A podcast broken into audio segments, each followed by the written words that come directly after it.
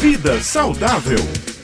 É a hora da coluna Vida Saudável. O tema de hoje é 4 de fevereiro, Dia Mundial de Combate ao Câncer prevenção e cuidados. E já está em linha aqui conosco o nosso nutrólogo, intensivista, o médico Dr. Alan Lúcio. Doutor Alan Lúcio, bom dia. E quando o assunto é prevenção e cuidados, não é importante destacar também nisso a questão dos acessos aos serviços de saúde nessa prevenção. Bom dia.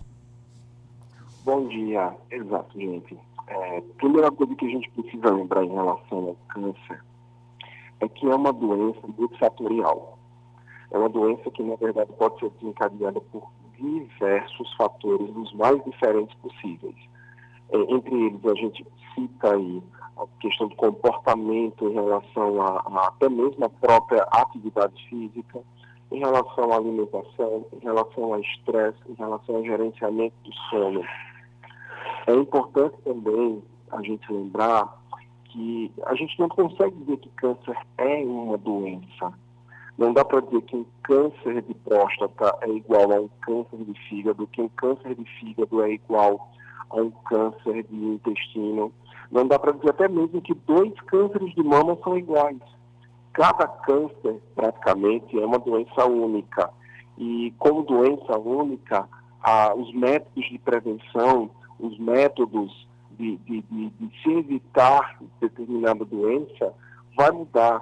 Então, a, a, de modo geral, o que, que a gente consegue dizer em relação a essa prevenção? As medidas realmente de melhoria de qualidade de vida, essas elas são realmente universais para quaisquer tipos de câncer. Então, gente, a ideia é realmente se mexer, é tentar abandonar o máximo possível o sedentarismo, evitar o máximo que der os alimentos que, que, que são alimentos ricos em conservantes, ricos em corantes, ricos em substâncias artificializadas. Então, essa, na verdade, seria a grande ideia da prevenção realmente do câncer. E óbvio, gente, o câncer é uma doença que ela tem mudado um pouco de figura nos últimos anos. Antes, a gente tinha realmente com uma doença quase que incurável. Hoje não. Hoje a gente já consegue ter uma qualidade de cura do câncer para a maioria dos tipos. Fora que, além dos cânceres que a gente consegue curar, existem outros que, infelizmente, não têm cura, mas você transforma esse câncer numa doença crônica, quase como uma pressão alta, que você fica tomando um determinado medicamento todo dia e o câncer fica lá controlado. Você vive com ele, você passa a ter aquele câncer. Mas, para isso, gente, a detecção precoce ela é urgente. Então, qualquer sinal de que algo está errado no seu organismo é mandatório procurar um serviço de saúde. Pois é, a gente estava aqui até acompanhando sua coluna, eu e Josi, e comentando justamente como a gente é, se alimenta de forma inadequada, não é, Josi? É verdade, Beth. A gente tem a máxima de que é, é, preferível descascar mais, né, doutor Alan Lúcio, do que desembalar, não é isso? Exatamente. E, e é um, um detalhe interessante, eu, esse recado vai agora especialmente até para as pessoas mais jovens. Uh, a gente tem muito uma ideia de que, ah, não, eu só preciso mudar meu comportamento quando eu envelhecer. Mas para que vocês tenham ideia, gente, já existem estudos que mostram que o que seus pais comeram antes da sua concepção pode influenciar no futuro câncer seu. Imagine o que você come hoje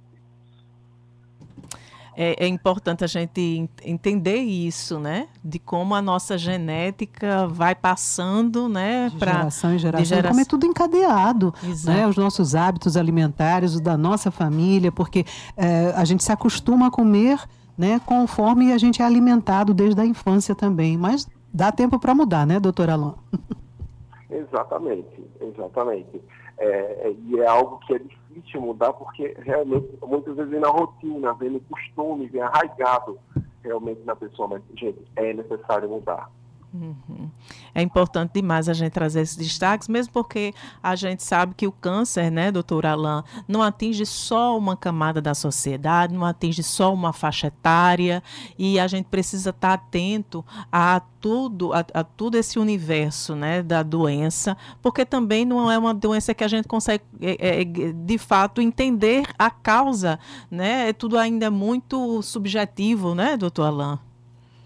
Exato. E uma coisa importante, tendo em vista esse contexto, o preconceito. Ainda existe muito preconceito em relação a essa doença, ainda existe muita gente é, é, encarando essa doença realmente como uma sentença de morte. Gente, não é assim.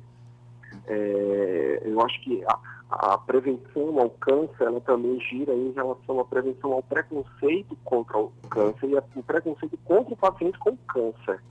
Tá? Então, é melhorar isso, é entender que é uma doença realmente que muitas vezes é agressiva, mas que na maioria das vezes tem cura ou, pelo menos, um controle que você consegue seguir aí sua vida normalmente sem grandes prejuízos. Pois é, a medicina tem avançado muito e a gente pode se beneficiar sempre dessas novas informações como as que o senhor traz para a gente todas as quintas-feiras na sua coluna.